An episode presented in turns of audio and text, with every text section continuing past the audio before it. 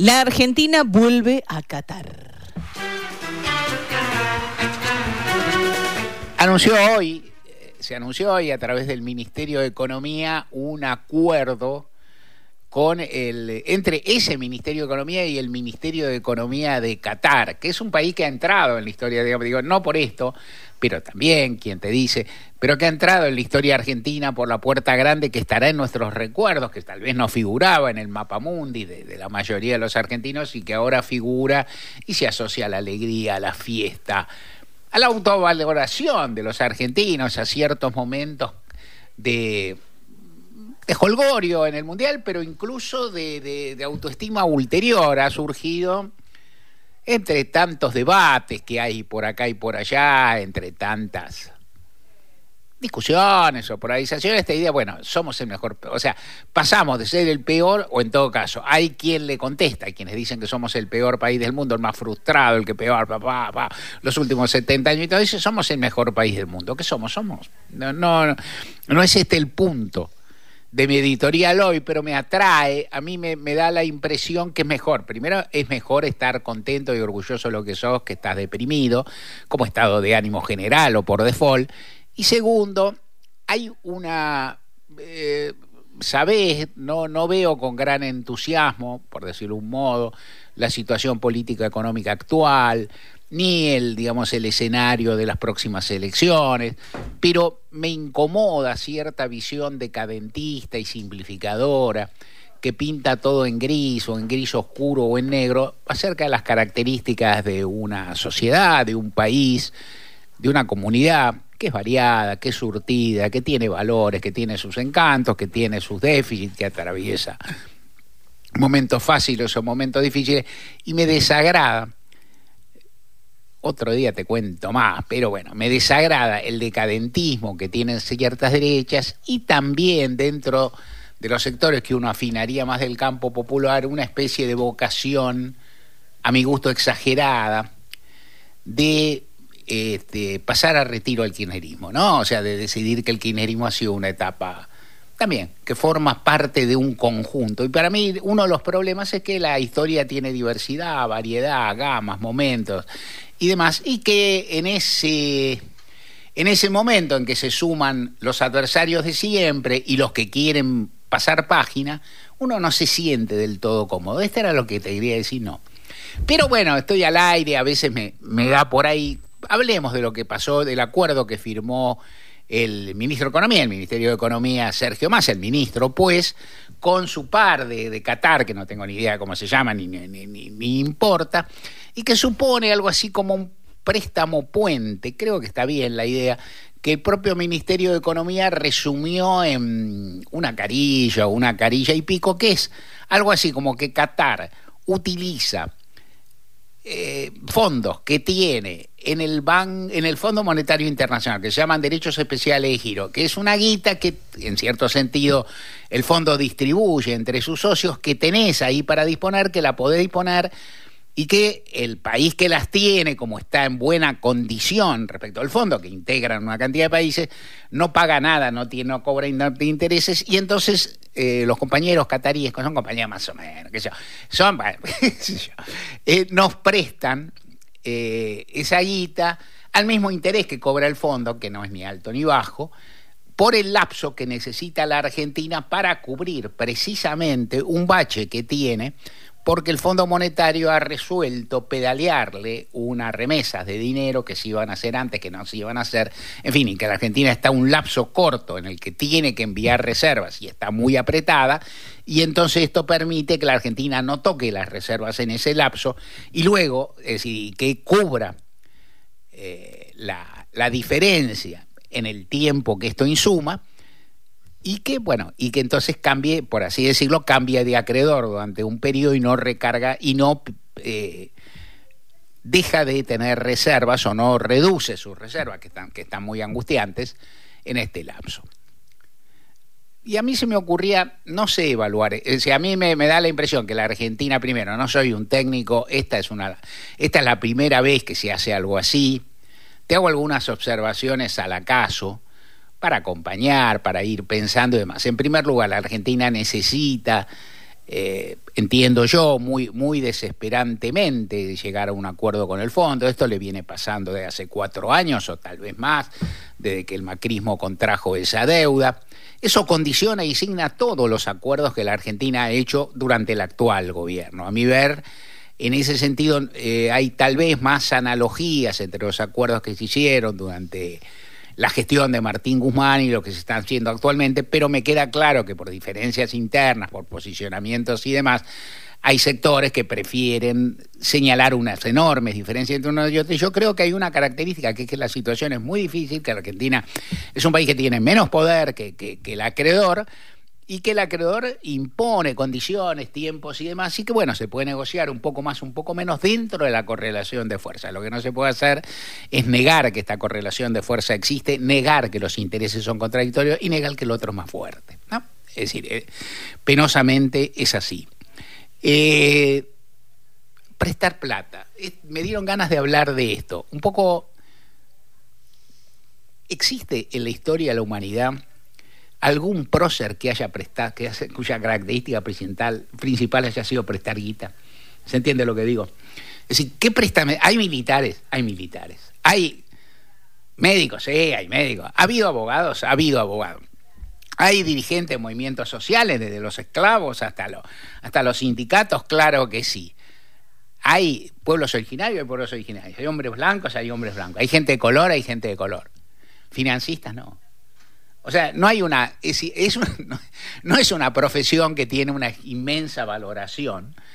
Y entonces, y esto es algo que se tiene que, y eso, el mundo, son una rueda que mueve al mundo, son muy poderosos antes y ahora, pero son esto.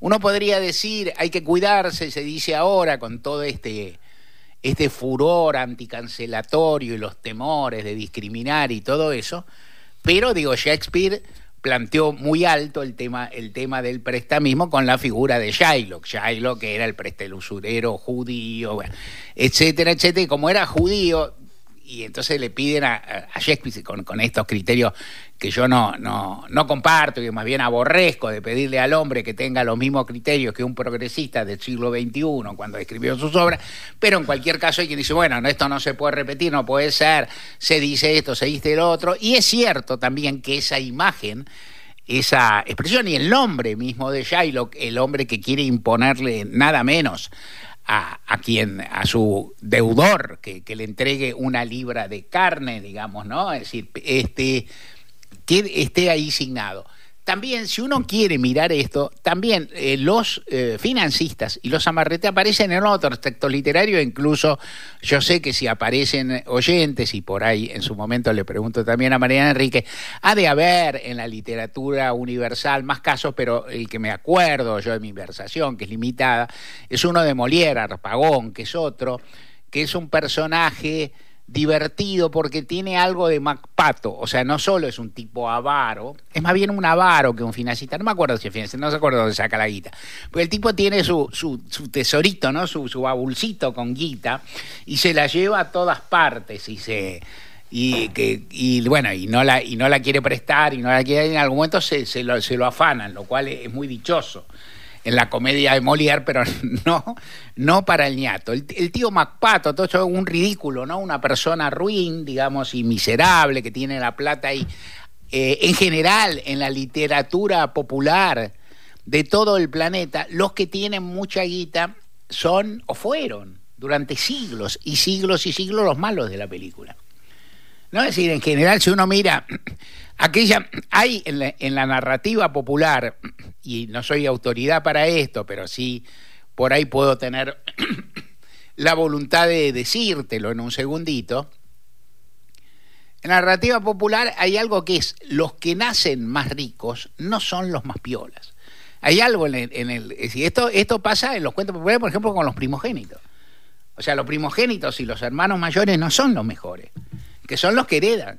¿no? Son los chiquitos, son Pulgarcito, ¿no? La Cenicienta, ¿no? Son los relegados, los que surgen de ahí. Y, ¿Y esto cuándo termina? No sé, no sé si ha terminado exactamente porque hay mucha novelística y mucha imaginería también en nuestro siglo, Pero en todo caso, hay en nuestro siglo, y creo que ya en los finales del siglo XXI, una hipervaloración de la riqueza y de la gente poderosa como buena y valiosa.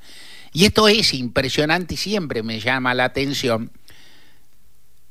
Y vos dirás, ¿y de Qatar qué? ¿Y de Qatar qué te voy a decir? Algo ya te dije, qué sé yo, tampoco sé exactamente cómo es. Tampoco creo que a veces el margen de opción que tiene el, deudor eh, presionado es escaso. Pero en cualquier caso me, sigue interesando esto, me sigue interesando esto, la valoración de los que son poderosos, cómo ha cambiado el mundo. Un día le voy a pedir a Lorena Noy, que tiene, viene con Luis Miguel, ¿qué más, qué más puede traer? Pero otro, otro día le voy a pedir algo que siempre me guste, siempre me interese, que he marcado y que yo miro muy episódicamente y que ella seguramente podría mirar mejor, que es, por ejemplo, en el ramo de mis colegas, los abogados, en otras épocas, y no tan lejanas, en general los héroes abogados eran abogados que defendían pobres o que defendían acusados injustamente, medio que está medio mal, como Petrocelli que vivía, ¿no? En un, Se estaba construyendo, 20 años construyendo su casita. 20 años construyendo casita, vivía en una casa rodante. Hay una de Paul Newman, que es un borracho ladrón, no, que es un borracho que asalta ambulancia, en un cazador de ambulancia que se encuentra un juicio contra la curia, tipo, eh, ¿cómo se llama? El de Julia Roberts. Erin, Bronkovich. Erin Bronkovich, que también ella no es ni abogada, ¿no? Es la, es son todos esos nietos que corren, que luchan de atrás que, y que luchan en inferioridad. Hay una de Travolta también. digo, y no, estas no son tan lejanas, tienen 20, 30, digamos, y están por ahí. Pero cada vez más están esos, es decir, se pasó del defensor al fiscal, por lo tanto. Es un punto que se pase el defensor al fiscal. El defensor defiende a uno, el fiscal acusa. El fiscal es aparte que tienen, uno ve ahí sí, mucha, mucha serie estadounidense, que tienen muchas competencias, muchas facultades, recursos interminables tienen tecnología, son prepotentes, encierran a la gente, hacen interrogatorios que no resisten ninguna de las enmiendas de la Constitución de Estados Unidos ni ninguna de la lógica de la Constitución argentina, prepean y demás, tienen más poder. E inclusive esa situación que inclusive se daba hasta con la figurita del Far West, que, que, que, el héroe era un héroe solitario, que luchaba contra, ¿no? es decir, luchaba uno contra, como Bruce Lee, ¿no? Como, o como, no sé, o como el llanero solitario, uno contra mil, ¿no? Y ahora es medio al revés, ahora te tiran todo el poder encima, y esto forma parte de varias cuestiones. Eh, si estuviera Martín Rodríguez, él me recordaría también que la doctrina católica, eh, la mejor, y la, la, la la patrística, la, que todavía rige, había establecido que estaba prohibía el cobro de intereses. Eh, dicen que Santo Tomás de Aquino, el Aquinate, se llamarán Aquinate, los, qué sé yo, yo lo tengo por ahí. Creo que ese es el gentilicio. Vamos a averiguar, después vamos a hablar, vamos a, hacer una llamada a Aquino, oportunamente, y averiguar. Santo Tomás de Aquino decía, pecunia non paret pecunia. O sea, es decir, la plata no puede generar plata, no debe. O sea, no puede ser que por tener un paquito de guita, yo te lo doy un rato y vos me lo volvés, ese, ese paco crece. Eso nunca se aplicó, hace muchísimos años que no se aplica y ahora no solo existe, sino que se santifica. ¿Dónde voy con esto? El Fondo Monetario es una entidad de intensa crueldad y de intensa ilegitimidad e intenso poder. La Argentina ha entrado en sus manejos y en sus garras, en pésima hora, en condiciones espantosas, que fue en las que pactó el gobierno Mauricio Macri, estableciendo, generándose una deuda gigantesca y vaciándose de esa guita que efectivamente vino. Porque hay algo que se dice a menudo, que es que la guita no viene, pero lo que ocurrió de 2015 a 2019, en particular de 2017, 2018 y 2019, es que la Argentina, básicamente desendeudada, recibió esa guita y la rifó. No la rifó, la, la disipó en fuga y en, otro, y en otras cuestiones. Porque no es, ahí no fue un asiento contable algo que te dibujaron. Contables son los intereses, estos que refutaba la narrativa popular, cierta narrativa de, de, primer nivel, como, como, como Shakespeare, Molière y tantos otros. Eso también ocurre, también hay intereses un poquito usurarios y todo eso, y todo eso está mal, pero básicamente lo que hubo fueron transferencias de capital que acá se rifaron y se licuaron. La Argentina se maneja con eso, va a Qatar en condiciones diferentes, no va a dar la vuelta olímpica a Qatar, va a pedir una, una ayuda para seguir nadando para llegar a alguna orilla para no ahogarse mientras el Fondo Monetario la asfixia.